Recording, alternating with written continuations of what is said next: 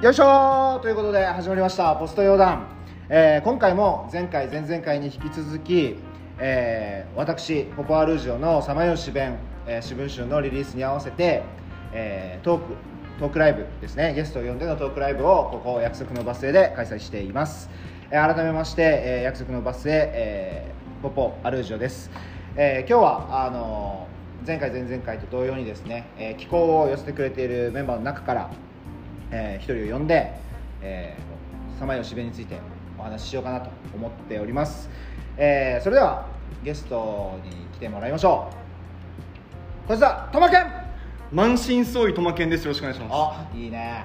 さすが。はい、はい、ありがとうございます。すいません。あありがとうございます。すいません。ありがとうございます。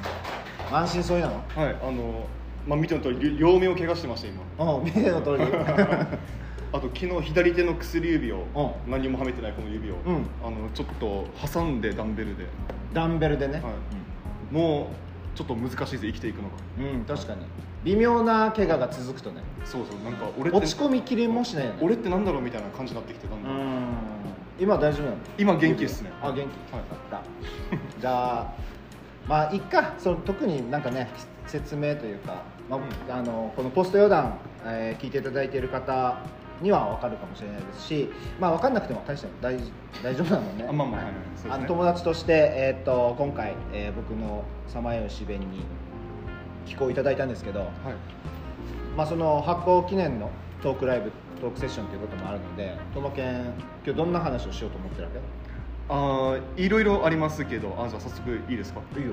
あの、まあ、これ発表発売がされて1か月ぐらいも経つわけなんですけど一応そのこのリリースパーティーをやる初日に、まあ、ちょっと早めに僕これを見させていただいたんですよね「さまようし弁」っていうのを。うん。であのそのもらった瞬間からこうずっといよういようと思ってお今日まで今日まで引っ張引っ張ってきた引っ張ってきた。いやいや引っ張ってきたんでしょ。引っ張ってきた。はいはい。もうずっと言いたかった話があるんですよ。お何何？なんか逆に怖いね。あこれまずあのとんでもない。俺は、あの面白い話だと思ってるからこれを。うん。あのポポさんは何にもなんか気負わないで聞いてほしいんですけど。うん。あの気候文のところ、僕のところ、うん。めっちゃレイアウト凝縮お。されてますよ。なんかあの開業というか行間というかがうん。だいぶギュッとされてるじゃそれないですか。を今言う。あのこあ、うん。そうまずあのこの冊子をもらって、うんうん。あのまあ、さらさらって読んでたんですよ最初は。であのそれを今言う？あのまずさらさらって読んで結構うん。ゆとりあるそのレイアウトというか、あの文字も大きくてあの、まあ、余白も結構ある。余白があるってことが多分すごい重要なんですけど。であすごい読みやすいなと思ってパラパラしてたらうん。あの、まあ、共同制作制作者というかそのマネージャーというか前田さんという方がいてで前田さんからあの一番最後のページ読んでみと言われて要はその寄稿の一番最後あのポポさんの奥さんのうんうん。寄稿の文章をここが凄まじいから読めって言われて、うんうん読んであ確かにすごいと思って。うんうん。であのはいはい。でその最後のページからこう逆にめくって読んでいったんですよ、うんうん。であみんな寄稿文すごいなと思って、で、まあ、本文と同じようにやっぱりそのなんていうかな、まあ、余白がたくさんあって皆さんこのリズム感というか、がすごいあの良かったので、ん。当然その僕の寄稿文も、うん。そういう感じだと思っていやびっくりしたよ開いてみたら。言うからさ。あれ？と思って。トマケンのところだけこうデザインというか文字組みが変わってるぜっていう意味かと思ったらそういうことね。そういうことだってトマケン余白とか開業の指定なかったじゃん。えなかったけど。いやだってさまあまあいやこれどのあの寄稿文もそうなんだけど基本本文に、うんあの手は加えてないんですよ。当たり前のことだけど。あはい、でそれは開業の行数余白の行数に至るまでそうで。はい。これはやっぱトマケンの意図したところなのかなって思ってたんだけど。もっと開けたかったの。見せたじゃん。これでいいって。あ送ってない。送ってない。じゃああもうちょっと余白が欲しかったわけね。あのいやこれ全然不満とかじゃなくてうん思ったのは、あ本を作るってそういうこともあるんだみたいな。おなんか全部が全部の方向に100点とはいかないよなみたいな。だからあの開いた瞬間にその、横になんかいい感じの写真とかもあったから、っうん。ていうのを考えるとなんか、いろいろそうレイアウトというか文章の感じもちょっと苦慮したっぽいなみたいな思ってあ大変なんですねみたいな。えー、なんか なかなか出花のあれなんだ。出花これかと思って。いや俺なんか見た瞬間笑いそうになってさ。あそうなの。でもどうあのなんていうのかな。詰めて詰めた方がいいだろうっていうわけでもないし、あの空いてるからどうっていうよりもそんなに違和感なかったけどななんか欲しかったんだ。あ。の余白が。あ欲しかったっていうかそう当然この感じで来ると思ったから。ああみたいな。あああああみたいな。そうなの？へっていうなんか一応面白かった。まずは。そうなんだ、まずは面白かったです。えそうそこをずっと言いたかった。ー、まあまあ思わぬところから来たなと思って。え逆にその辺は何も考えずにって感じだったんですか？いや来た分の開業と来た分の余白で入れたっていうことしかできないから。あはいはい何も考えずにっていうか あいやまあもうどっちかというと文章の中身読んであおもろいこと書くなとは思ってありがたいなとは思う。ありがとうございます。ありがとうございます、うん。おー本当に全然不満とか全然そんなんじゃなくてだけどびっくりしたっていう。あーおもろいね。えすごいびっくりしたっていう話。うん。あーがまず1個。ー いやいやいや。おーいいはいはいはいえ広げたいいですかこの話。いや どうしようかなと思って。あーなんかあります？今の件で。うーん。見ていい？ちょっもうちょい細かく打ち合わせしとけばよかったな的な反省以外に出せる話がないなって 思わん？と逆に。いやまあまあまあ全然。じゃあ他の一つの漢字の余白が欲しかったんだあった方がよかった。欲しかったわけじゃないんだよ。いやあなんていうのかな。なななどういうこと？だからびびっくりした。あー。そうなんだ。びっくりしたっていう話。実際読んだ人はどう思うのか思ったのかな？他の人もみんなみんなの意見とかも聞いてみたいね。あ俺だなおさら。多分俺しかびっくりしないと思うから別に全然いいんですけど。うーん。うんうんそんな感じですね。なるほそうこの まあいいやあの前半のその詩とか回文のところとかをパラパラめくった後だったからうん。うんあテンションちげえみたいな。うん。なんかますますだから本って面白いなと思いましそうなんだ。たマジいい意味あー俺今めちゃくちゃ反省モードになってるわ。やめてまずい。でやめて 私のたあそっめかなんかせっかくいい気候文もらってたのに素直に喜んでもらえず申し訳ない。いやいや嬉しかったです嬉しかったですちゃんと自慢したしね俺インスタで。あのねでもめっちゃあの一番最初にもらった気候だったっていうのもあってあのかなり基準にはなったと思うよ。あありがとうございます。いやし実際さ気候依頼されてさうどう思ったの？んよっしゃと思っよっしゃと思った。たよっしゃと思った。あのずっと本当にずっと昔から抱いてた妄想の一つで、うん。うん自分の書いた文章を何らかの形で何らかの形にしたいなみたいな、うんうん。表現の、うん、そうだな表現として何かやりたいなみたいなのを思ってたんですよ。それはなんか本を作るみたいなのもうっすら考えてはいたけどうん。これしょっちゅう話してるけど俺ももともと漫画家になりたかったんですよ。ああ言ってたね。そうそう。うん漫画家になりたくてあの絵を描く練習とそのお話を作る練習。うん。その文章を書く練習っていうのをそう分けてやってて高校の時ずっと。うん。それで偏差値35とかあったんですけど、うん。で 全然滑ったので。とテンションそがまあいいや、はい。漫画家になりたかったのそうそう。でなんか文章を書く練習ってずっとやってて、うん。であのそう書いた文章をどうしてたかっていうとネットの2ちゃんじゃないけどなんかすなんていうのかな。そういう稿うん、同じ志を持った人たちの集まるサイトみたいななんかそういうのがあってそこで、そこにさらしては評価し合ってみたいなそういうのをずっとやってたんですよ、っていうのがあって結局それはネットの海に流されていくだけだから、うん。うんやっぱ本として活字活字っていうのかな？形としてなんか残したいなみたいなちょっと思ったりはしてて、であの思わぬ形ではあったけどこういうなんか自分の文章がちゃんと本になるみたいなあのチャンスが急に来たからその話が「はいやります」みたいな感じでうん、嬉しかったです。ああよかった。喜んでくれるかなって。まあでも頼むの頼むのっていうか寄稿をお願いするのって俺も初めてだからあなんか正しいお願いの仕方わかんないなみたいな。ああそれも含めてなんか俺ちゃんと頼めてたかなっていうのは実は気になってる。こう寄稿したい人みんなに聞きたいんだけど。でも最初はなんかうんなまだこの本文とかも読んでなかったから、うんうん。どういう書き方したらいいんだろうとか何を書けばいいんだろうっていう戸惑いがちょっとあったかな、うん。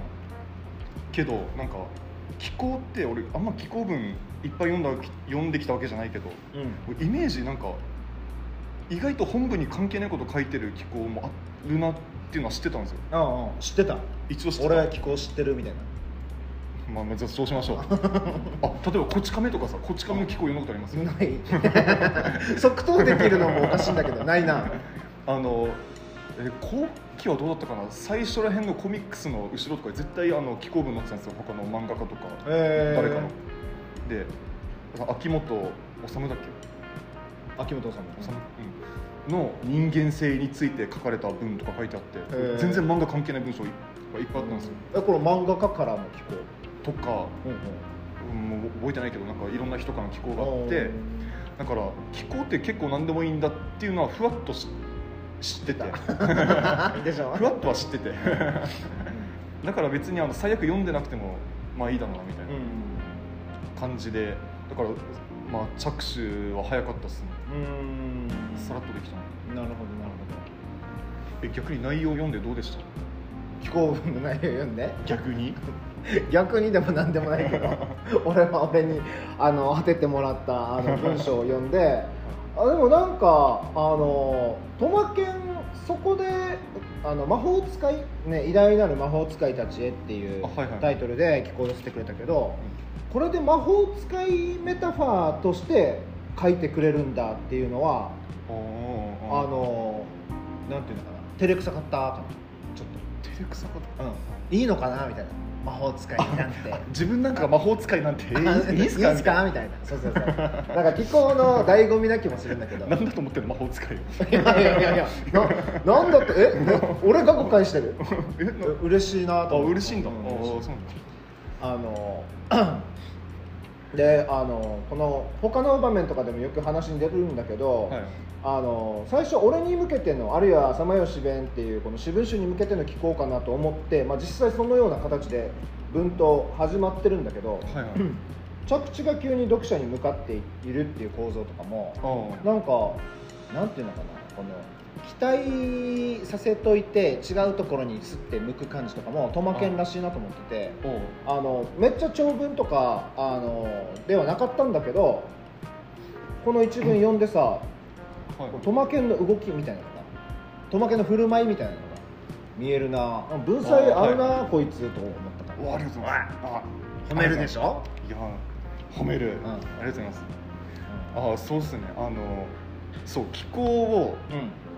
書く作るっていうのを考えた時にあのそう著者に向けるメッセージかうん。あの俺の知ってる著者の情報を書くやつかのどっちかっていうイメージがあったんですよ。うんうん。でそうこれ前もどっかで話したけど俺なんかやっぱ型 にはまりたくないから。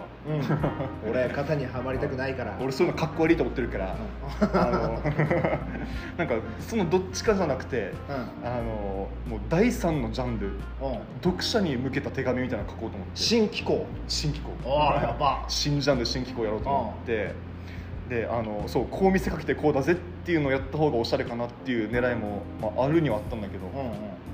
そうあの全体的にうん。な雰囲気としてはあのそう読者に向かってね読者に向けてこのポポアルジオさんっていう人こんな感じなんだぜ受けるっしょみたいなこん感じっうんうん。うんていうのを書いたつもりなんですね。でそう「偉大なる魔法使いたちへ」なんていうタイトルつけましたけど。うん。なんでこの魔法使いなんかあったの？魔法使い周りの出来事が。いろいろあったよ。あのいろいろ。ハリー・ポッター見たとか。あハリーポッター見たとか。でもそなんかそれはあんま関係なくて正直、うんうんあのでも昔からそれはおもあのポポさんっていう人間に対して思ってたことでうあのこんなに純粋に魔法魔法じゃないあの言葉の力を信じてる人がいるんだと思って。あのこれまだ俺うまくこ言えないんだけど全ての言葉に価値があると信じて疑ってない人間。だなと思ってるんですよポーさんに対して。うん。うんで俺は正直あんまそうとは思ってない。あのおおじさんが何も考えずに繰り出す暴言とかあるじゃないですか。うんうんああいうのはなんか別に何の価値もないと思ったりするんだけど、うん。うん多分ポポさんってそうじゃないんだろうなみたいな。っていうのを思ったりして、なんか全ての言葉にはあのその人なりのロジックと論理と思想と人格が含まれてたりしてでそれはコミュニケーションと、まあ、あの出し手と受け手の関係とかにすごく密接でかかったりしてみたいななんかそういうのを考えてそうだなっていうのを思ってて。でだからこそヒップホップにここまで陶酔できできるんだろうなみたいなの思ったりしてなんか分からんけど、うん。なんかここまでその言葉というものをなんていうのかな。そう陶酔が近いかな。陶酔してる人言葉というものにそして全ての言葉に本当に価値があると思ってる人がいるんだなっていうのがあのポポさんと出会っての最大の発見っていうかこの人すげえなって思ってるところではあったんですよ。でそれを表現する短い言葉ってなんだろうって考えたら一番魔法っていうのがしっくりきてて、あのなんていうのかな。だから言葉ず言葉を巧みに操る人そして言葉の言葉に力が宿ってると思ってる人イコールなんか魔法が使える人魔法に力があると思ってる人みたいな。うんなるほどねそうそう感じで書いたんですね。うん。でも魔法って別になんか魔法が存在しないと思ってる人にとっては多分何の効力もないじゃないですか。確かにね。多分意味がないよね。そうそうそう、うん唱えたところで。うん、なんか霊感みたいな話で。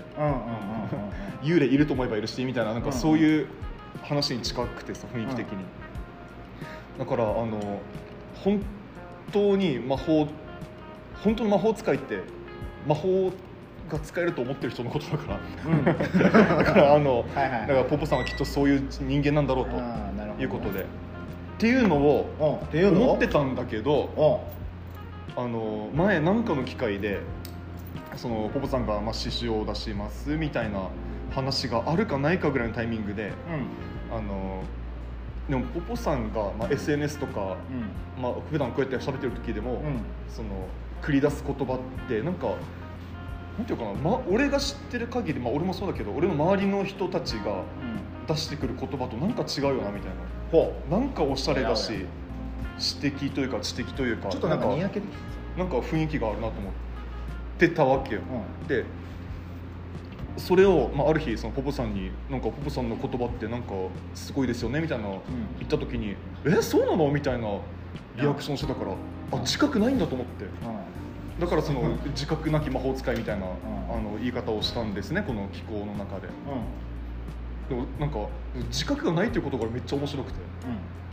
これなんていうのかな？あのどんぐらいびっくりしたかっていうと、なんか例えばだけどお踊りながら歩いてる人が いるとして。うん。う んなんで踊りながら歩いてるんですかって聞いたら「え今俺踊ってた?」みたいな。うん「あ違うの?」みたいな、うん。なんかその感じ。はいはいはいはい あなんかごめんみたいな。はいはいはい違うと思わなかったみたいな、ここの感じなんですよ。だからあのそうこの自覚ないっていうのがとにかく面白かったんで、うん。こいつ魔法使える自覚ないんだぜ受けるよなっていう雰囲気。ああ、はなるほど。確かにそう書いてたもんね。はい。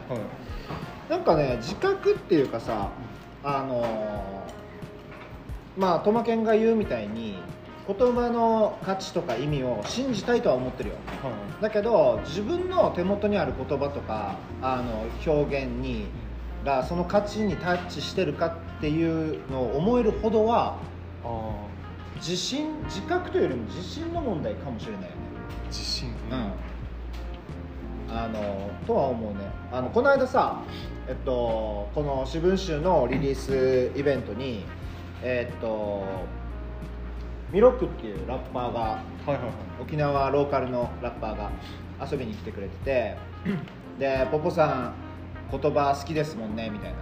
こんなに言葉好きなやつラッパーでもないのにまた詐欺師でもないのにこんなに言葉好きなやついないっすよみたいな言われて多分俺自覚とか自信があったらどっちかになってたのかもなと思う。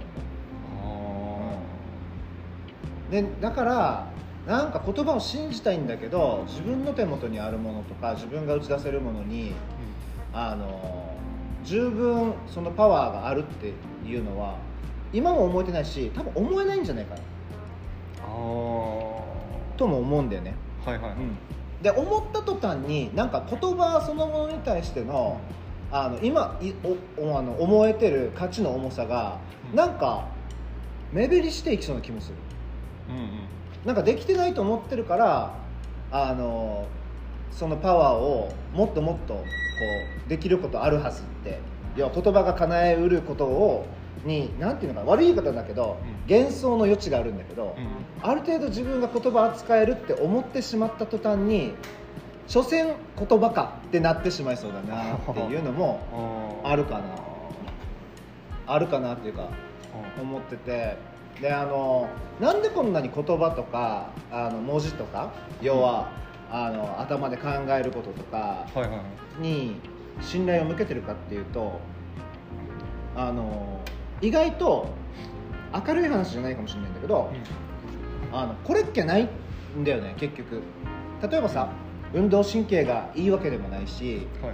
あの体格が良くてとかあるいは身体がなんていうのこう健康でバリバリですみたいな。例えば俺がエネルギッシュで元気ですみたいなイメージって全然ないでしょ、全然ない、うん。まあ、もちろんその、ね、あの病気がちでとか、あのといかにも弱そうであの弱ってそうでっていうわけでもないと思うんだけど、はい。なんかこのさ頼りないこの肉体をだけではうん。やっていけないんだよ。やっていける自信はもっとないんだよね、うん。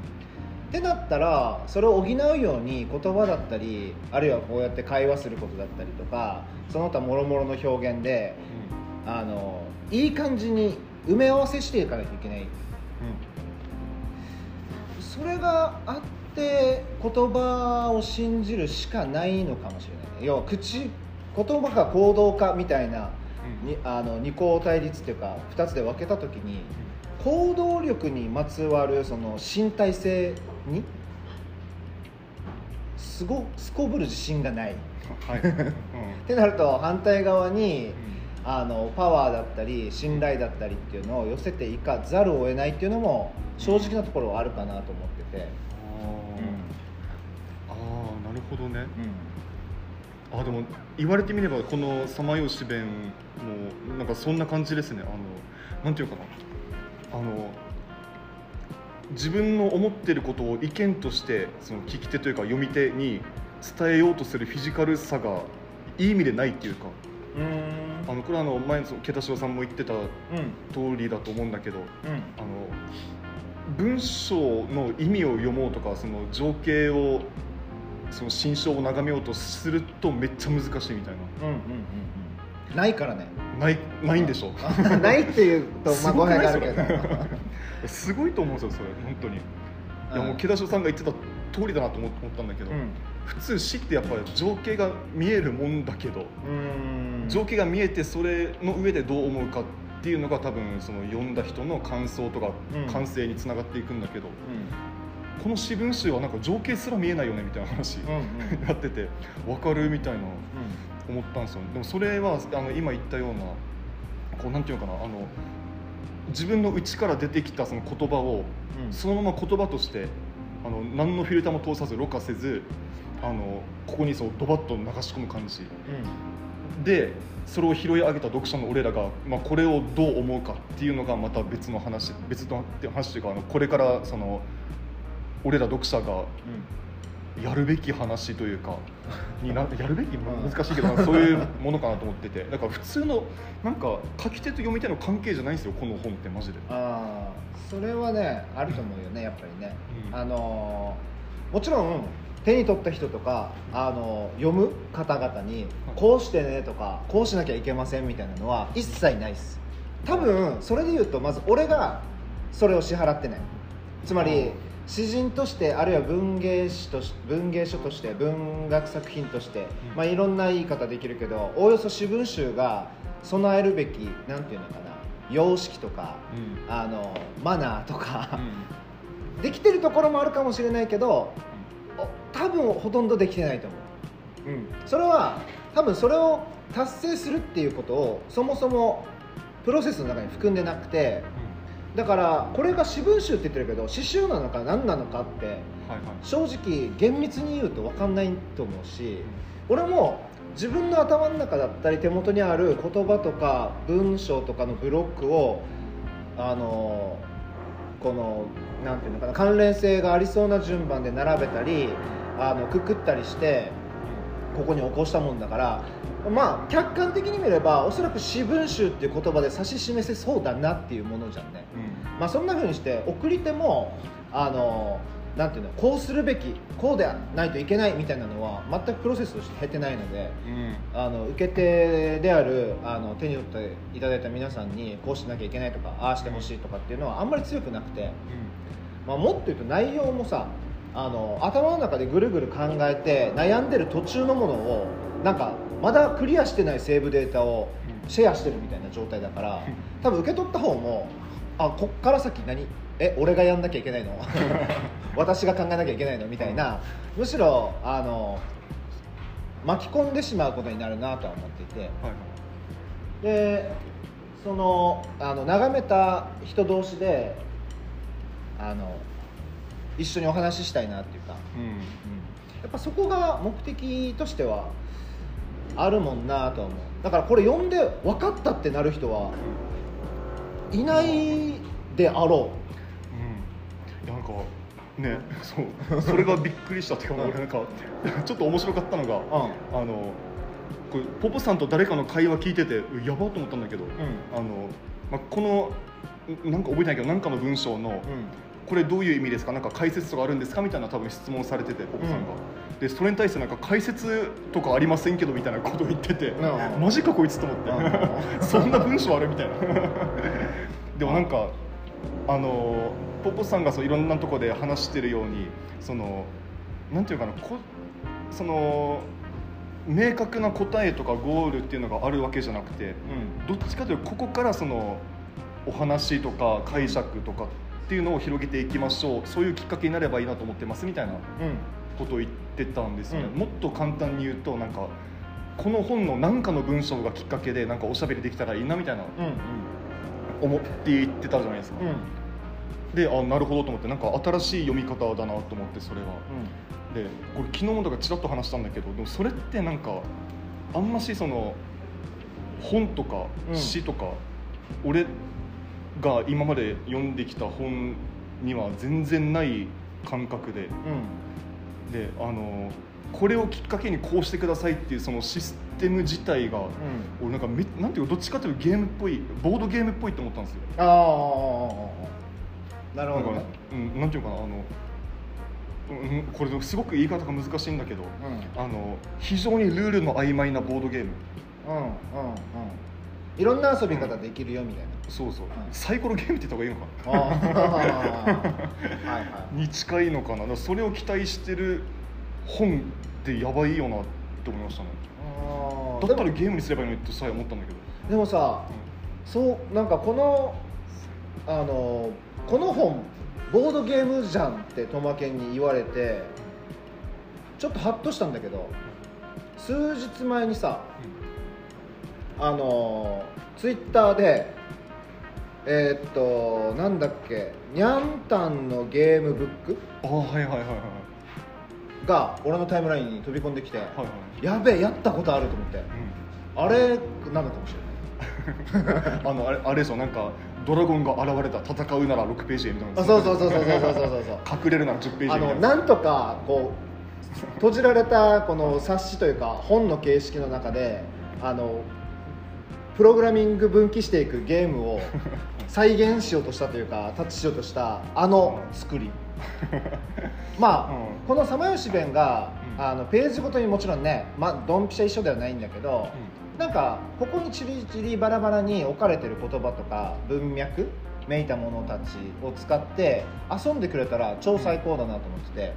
うん。別番組だけど実に愚かだで、まあ、このトークセッションで言うと一番最初の一番最初で、あの話してる内容の中でなんていうのかなこの「さまよう詩弁」に書かれてるさフレーズをはいはいはい。こう断片化して切り取って、はい。でカード状にしてシャッフルして、あの出てきた順に組み合わせるっていう、うん。なんか謎の遊びうん。があったんだけど、はいはい。あれもさ一つそのなんていうのかなさまよう詩弁の楽しみ方の一つかもなと思ってて、うん。あのー結局最終的にはさこうやっておしゃべりしながらああの半ば目的があったりとかテーマみたいなのがぼんやり立ち現れてるんだけど、別にそれに準じる必要もなければあのいかにもなというかすでに予定されてるような結論を撫でる必要もないと思ってるわけ会話ってさ。はい。でもしかしたらあらゆる交流とかコミュニケーションとかあの人間関係みたいなものがさそもそも大雑把にはなんかポジティブなフィードバックが欲しいなとか、うん。前向きになりたいなとか明日が楽しい方がいいなとかさそういうざっくりとしたテーマ感はあってもあのこれじゃなきゃいけませんっていうゴールって実はないさ。常にあの行き先って曖昧な気がしてて。であのどうあれ結局まあなんていうの引き寄せて語るのもちょっと変なんだけどみんなさまよう詩弁なんじゃないかなっていう説はあって。うんでどうせさまよわないといけない定めなら楽しい方がいいよなと思ってて。この曖昧ではっきりしないこのなんていうのかな旅路をちょっとでも楽しく面白くできることがあったら、なんていうのこの曖昧さをポジティブ曖昧さそのものをポジティブに捉えられる気がしててそういう一冊になりたいではあるよね。と。旅のお供に、旅のお供にね。うあー。あのねまだちゃんと全部を読めてる読み込めてるわけじゃないんだけど、んうん。俺一個なんか第一印象的に気に入ったやつがうん。あの怪文のなんだっけあの部屋へっていうやつ、あ部屋へ。はい、妻が待つ部屋へ。なかなか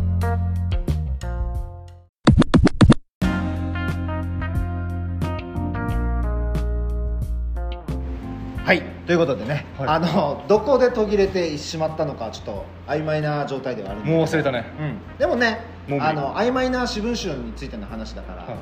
あの編集点が曖昧でも、まあ、いいんじゃないかな。っ てまあそうだね。あの思ったよりもカットされてるなとか、はい。あれその話してないですよみたいなのもあるけど。まあ会話ってそういうところあるからね。確かに。ということであのここからまあこう図らずしも始まる後半っていう感じなんだけど回文？怪文。うん。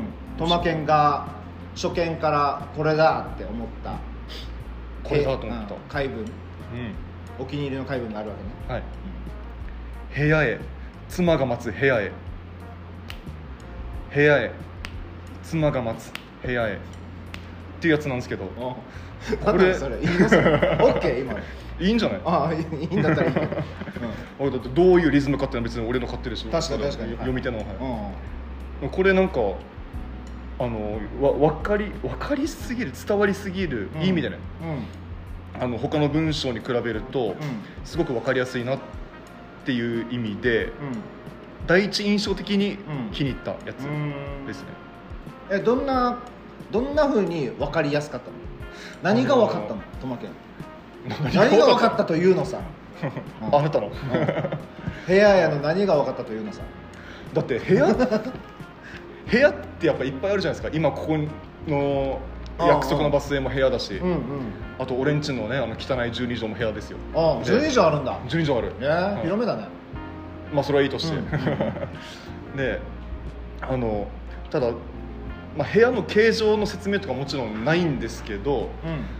妻が待つっていう時点でめちゃめちゃ大きな意味となんていうのかなあの心象風景というか、あのまあ、つまりそのか帰るべくして帰るというか、うん。その居場所を失いがちな現代人にとって多分すごく楽園的な意味もありそうだなと思ったりとか、うん。わかんないけど楽園とホームってまた、まあ、別の意味がありそうだけどうん。とか思ったりして、まあ、僕独身なんでなおさらなんかハッとハッとしましたねうん。だからあえてあの下にちょっと細かいなんかか解説というかあ状況というかなんかあの書いてくれてるじゃないですか、うんうん。あんまちゃんと見てないんですよこれ。あーああえてよね。あえてよ。はいはいこれは俺がどう感じるかが重要だなと思って。はい他のやつは読んでるけど、うん、うん、なるほどね。なんかさこう何？妻が部屋で待っててその帰り道っていう感じじゃんね。だけどまあこれ妻が夫でもいいし、まあ、夫や妻じゃない誰かでもいいんだけど人が待ってるっていう情景でかつ帰り道が朝かもしれんし昼かもしれんし夜かもしれんし、うん。えー部屋だって12畳かもしれんし、あの大きいマンションかもしれんし、はい。ボロいアパートかもしれない、うまあ、一軒家であるかもしれないよねもしかしたら。んうん。でなんかあのつぶさにというかよくよく考えてみたらそこで描かれうる情景って無数だと思うんだけどだけど今トマケンがこの部屋絵を読んだ時にさあの感じたなんかなんていうのかなこういうことかなみたいなその家路に帰るあの、まあ、ある種のこうよ喜びというか穏やかさというか、はい。えーその印象があるじゃん。でこの印象は多分どのシシチュエーションどの人のうんその岐路についても帰りを待つ人がいるうん。家路っていうのは同じものを中心には置いてるのかなってうん。思うよね、ああうん、で妻って誰よ？部屋ってどこよ？って感じなんだけど、そこって別にこう具体化あるいは詳細に明示しなくてもなんかそれぞれがアクセスできるものだったりもするかなって思ってて、これってなんか言葉の本質な気もしてて。うん。だからこの間海行ったんですよっていう時にこの海のことをどこの海なのかとか、うん。どうだったのか天気はどうだったのか晴れだったのか雨だったのか朝だったのか夜だったのかとかそんなこと言わなくてもあ海に行ったんだなってことが伝わるじゃん。ぼんやりとだよ、うんうん。この時伝わってるのはぼんやりとしてるんだけど、うん。だけどそれでいいわけじゃんね。はいはいでこのぼんやりとだけど確かに伝わるっていうのが言葉のなんか機能だと思ってて。はいはいはい。部屋絵はめちゃくちゃシンプルな回文だけど、うん。なんかそのシンプルさ別になんか俺実験的なこととかさ、うん。ぶあの表現上のあのむなんていうの新しいことをやろうと思ってやったわけじゃないよ、うん。俺も部屋絵を眺めながらこれってどういう意味があるんだろうって思って読み解いたのが下の方に書かれてる解説というかうん。セルフ解釈なんだけどはい今の話聞いてて部屋絵にはそういう側面もあるなと思って。うん。シンプルで何にでも当てはまるし誰のことも言ってないように聞こえる表現文脈があの思って全てとは言わないけど思ってるよりも多くの人がこうタッチできるものを表す。なんかその言葉ってなんだろうみたいなのを考える時にも使えるかもなと。はいはいだから言葉って何何か皆さんで考えてみましょうみたいな場であのなんていうのサンプルとして使われたらこんなに光栄なことはないかもしれないね。じゃあちょっとサンプルにしていい？あのどういうこと？これさあのいやちょちょっとこの見た時にもう一個思い出したのがあって、うん。これなんかいや全然誰も意識しないだろうからあんま話にし話題に上げていいか分かんないんだけど、うん俺あの走れメロスを思い出したんですよ。えー、あ部屋へ？へ部屋へ。えあのいやつまりそのメロスは後半あのセリヌンティスのもとにうん。走って戻るわけじゃないですか。あ走る走る。だからその時彼はえっとセリヌンティスを救いに行くのかうん。それともあの彼の本来えあるべき居場所ホームへ帰ってるのかい行ってるのか帰ってるのかみたいなっていう問いがずっと俺の中にあって。うんうんうんうんでそうそそれなんですよなんか思い出したのが、うん。その妻が待つ部屋に行くのかうん。妻が待つ部屋に帰ってるのかあの部屋に何しに行くのかそれとも何もしないために帰ろうとしてるのかみたいななんかちょっとその辺考えちゃったりして、うん、はいはいはいはい。例えばちょっと遠出する時であ電池買わなきゃとかゴミ袋切れてるとか。で一旦コンビニに行って戻ってる時かもしれないってことでしょ。あーまあまあまあまあすごくすごくちっちゃく言うとね。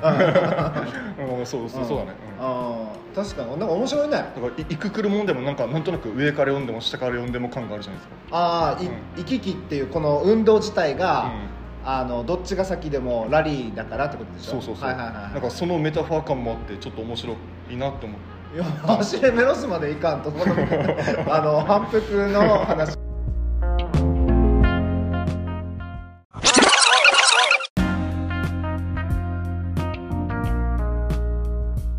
でねあのメロスを思い浮かべたねはいはいはいそうですね、メロスのあの風景を。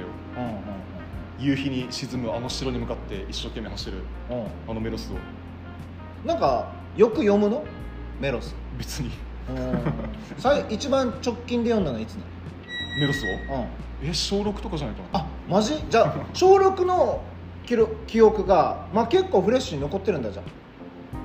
の残ってる、うんうん、掘り起こさせられた？うん。っていう感じが近いかも。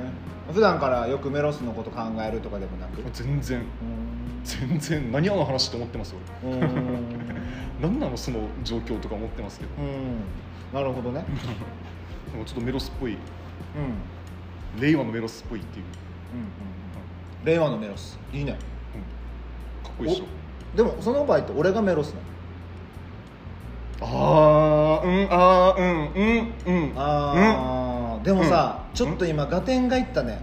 さっきこの調整中にさあのメロスのこの傲慢さなのかあれもしかしてあれはセリヌンティウスに対する信頼なのかとかさはいはい。あの話があったけどこれちょっとないまぜになってる状態があるかもね。メロスの目線から、うん。その親友セリヌンティウスを眺めてる時にこいつなら聞いてくれるだろう。ん。う例えばこのフレーズに込められてるのって傲慢でもあり信頼でもあるよね。うんうん。なんかトマケンのこと信じてるぜが信頼8割でもやっぱ2割くらいは傲慢こっち側の信じてる側の傲慢も含まれるというか。あはいはいはいはい。で、お前ならややる以外ないだろうっていう傲慢もうん。そこまで言えばやるだろうっていうななんかこの関係性に対するものかなそれは。信頼があるよねある種のうん。信頼と傲慢って何こんなに近接してるいやそうじゃない。のいや俺最近「エゴイスト」っていう映画見てまさにそんな話があってさ。うんうんあ愛は身勝手みたいな。ああまあゲイの映画で俺それ映画館で号泣したんですけど。うんうんうんうん。一人で。うん。そうそうあのなん結構エゴえエゴっぽいじゃないですかその信頼とか。うん。あともっと言えば友情とかあ愛情うん。っていうのも、あのなんていうかあんましお互いに確かめようがないっていうか。うん。実はねうん。実は、まあ、そういう例えばそのうん例えば結婚式とかなんかわかんないけどそういういろんな儀礼的にそのお互いのあ愛のそのベクトルを確かめ合うみたいな場はあるけど本当にリンクしてるか本当にそのなんていうかなえ二車線であのちゃんと走れてるのかみたいなそういうのってうん。あんまし確かめようがないからうん。あのだからい一方的に与え続けるしかないよねみたいな。わうん。わかります？このなんか、そうだね。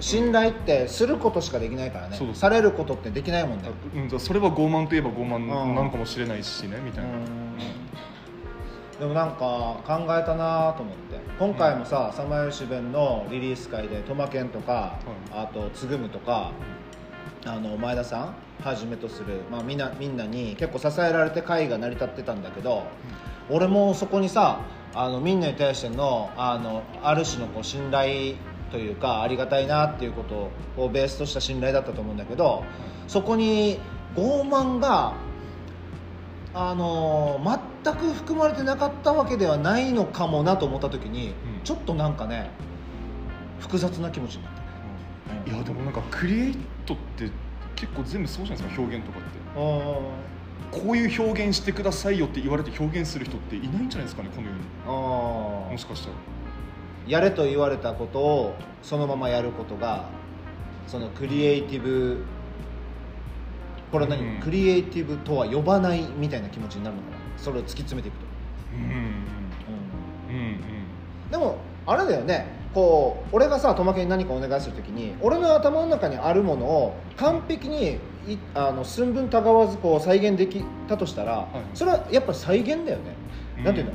ここにあるか俺の頭の中にあるか目の前にあるかの違いなだけであの転送されて現れてるだけじゃんね。はいはいはい。で俺が思ってたのが 100, 100だと思ってたけどトマケン通すと俺の分がこうギュッとなって8割くらいになって残り2割トマケンが埋め合わせてるっていう時になんかクリエイティビティが生まれる気もするね。あうん、なんか手垢と言ってもいいかもしれない。手癖と言ってもいいかもしれないけどなんかそういうことなのかな、だから傲慢さというかエゴがないとあ、成り立たないのかもしれないね。うん、マジでこのさまようし弁っぽい話ですね。おそそう。お 俺なんかね割と脱線しちゃったかなと思ったけどいつもトマケンとこんな感じだからいいのかなって思って許容してたんだけど。いやしてないし。あ本当、うん、脱線と思ってたけど脱線じゃなかった？うん。いやその解釈の余地しかない本を出してる人の話だから今。ああ なるほどね、うん、結局なんか同じことを考えお同じ芯でまあ動いてんだなみたいなうん、うん。のは今改めて思いましたね。うん。なるほどね、うん。解釈ね。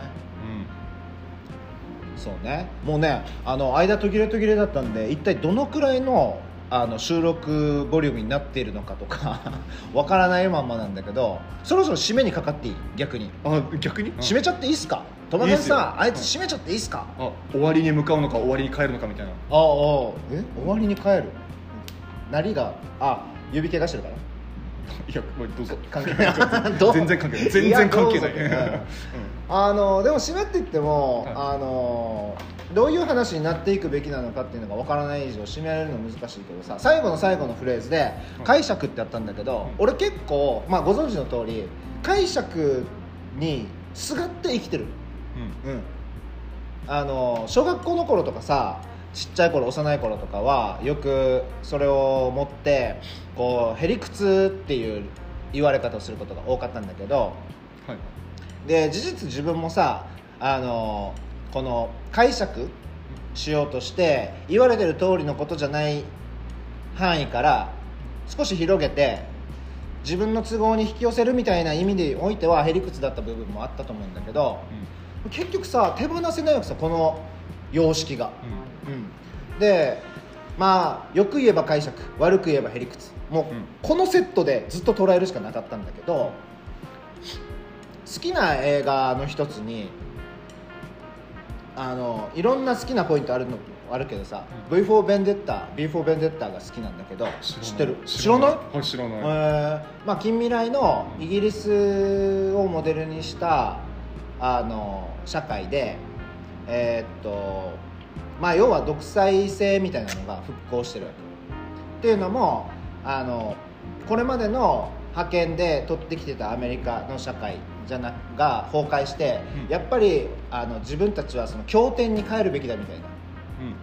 まあ、ある種のこうキリスト原理主義的なディストピアを描いたあの映画。うんはい。でそこに、まあ、あの革命家的なヒーロー的なあもうすごくざっくりして言うとうん。あの VB っていうし登場人物が出てきてあの引っかき回すっていう。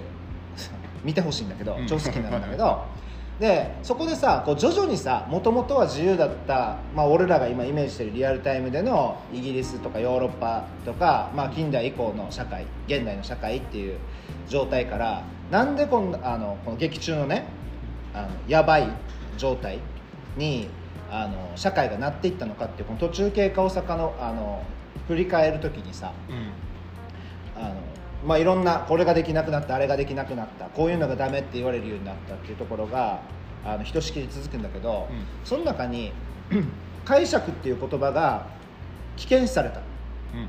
ていうフレーズがあった。で俺これを「ビーフォー・ベンデッタ」見ながらあー単純に世界観とかアクションとか面白いなと思ってたんだけど、たったこの一フレーズにのために俺見てたのかもなって思うくらい結構衝撃を食らって解釈が危険視される時にその先に広がるこのく暗闇的な未来。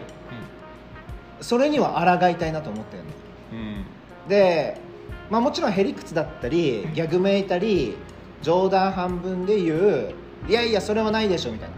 まあ、いわばお笑いのボケだってある種のこう解釈を試みるんだけどツッコミにこう制止されるっていうのがうん。漫才の方だとしたら俺の好きなこと大体解釈を巡るものだなとも思うしさ で自分もそうありたいなと思っててだから当然こう読み解きなさいっていうような原点とか経典みたいな、あるいはレシピ本とかハウトゥー本みたいなこれをやってればうまくいきますみたいな話じゃなくて、うん。解釈しようぜっていううん。きっかけなのかもしれないね、と思った。ありがとう。あありがとう。ありがとう、うん、いやうん。うん。うん。どうね解釈してる？まあうんうんうんうんそうですねいやまあまあ、すまあうん、解釈する側でいたいとは思ってますよはいただそのああんま広げないでほしいけどその社会がなんか提示する例えば一番合理的な答えとか、うん回答みたいなものに全く従わないことが100%正しいかっていうとあんまそうとも思えない状況があったりとかするけど、うんけどあのやっぱ今ポポさんが言ったようになんていうかなその解釈をなんていうか大事にする未来とか、そういう生き方っていう方が圧倒的に豊かだしその方が楽しい面白いよなみたいなのはうん。思ってはいるから確かにねって感じですね、うん。豊かな未来になるといいね、はい、はい、うん、頑張ろう。頑張ろう、はい、ということで。なんか急に変なテンションになっちゃったんだけど えーっと今日トマケンに来てもらってはい。様吉弁の、えーについて一緒にああだこうだ、まあ、最初はねうん。出花クレームだったからどうしたもんかなと思ったんだけど、はい。うん、まあそれもうまく解釈して あそうですね、いけたらなと思います。あの今後もよろしくお願いします。いやありがとうございました。トマケンさんでした。ありがとうございました